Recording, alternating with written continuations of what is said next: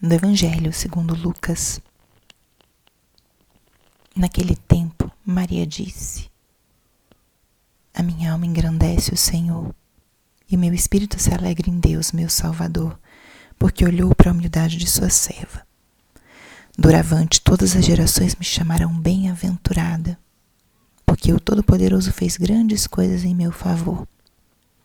O seu nome é santo, e sua misericórdia se estende de geração em geração a todos os que o temem.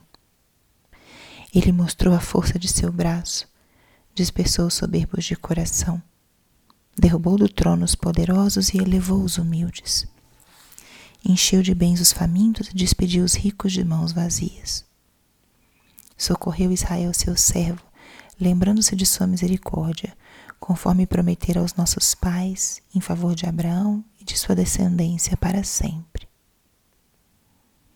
Maria ficou três meses com Isabel depois voltou para casa.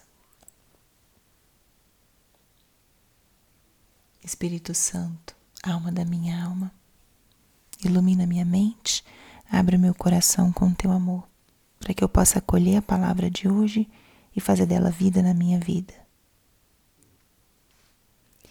Hoje, dia 22 de dezembro, sétimo dia da novena do Natal. Estamos caminhando com Maria rumo a Belém. A liturgia vai nos trazendo trechos importantes do percurso de Nossa Senhora, desde o momento que ela recebeu o anúncio do anjo até o nascimento de Jesus, que vamos celebrar no dia do Natal. E o trecho de hoje é o canto do Magnificat, um canto belíssimo proclamado por Nossa Senhora, depois de ter se encontrado com Isabel e de ter recebido da boca de Isabel a confirmação de tudo o que tinha acontecido. Basta a gente imaginar que Maria recebeu o anúncio do anjo e o anjo depois se retira da presença de Maria e a deixa com um milagre feito em seu próprio corpo, mas invisível. E a partir daquele momento, Deus feito homem, Jesus se encarna no ventre de Maria. Ela, com sua sensibilidade espiritual, certamente percebeu desde o primeiro instante os efeitos de carregar dentro de si o próprio Deus. Isso é algo grandioso. E Maria levou esse acontecimento no silêncio do seu coração por muitos dias ou semanas ou meses até se encontrar com Isabel. E quando Isabel se refere a ela como a mãe do seu Salvador, a mãe do seu Senhor, certamente isso foi para Maria uma confirmação. E o que brota do coração de Maria é esse canto fantástico, maravilhoso um canto de louvor a Deus, mas um canto de reconhecimento das maravilhas que Deus age, que Deus faz. Um canto de reconhecimento da mão de Deus ao longo da história.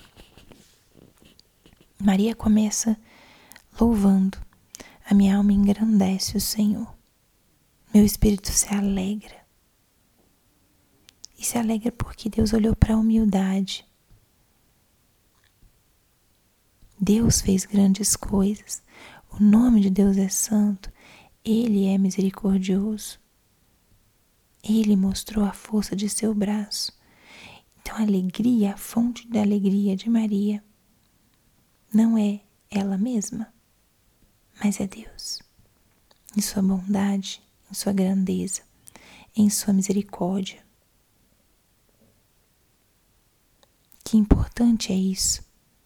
E nós podemos aprender hoje de Maria e criar o nosso próprio Magnificat. Começar louvando, louve ao teu Deus. E dê espaços para que ele possa falar. Escute o que ele te fala, por onde ele te guia.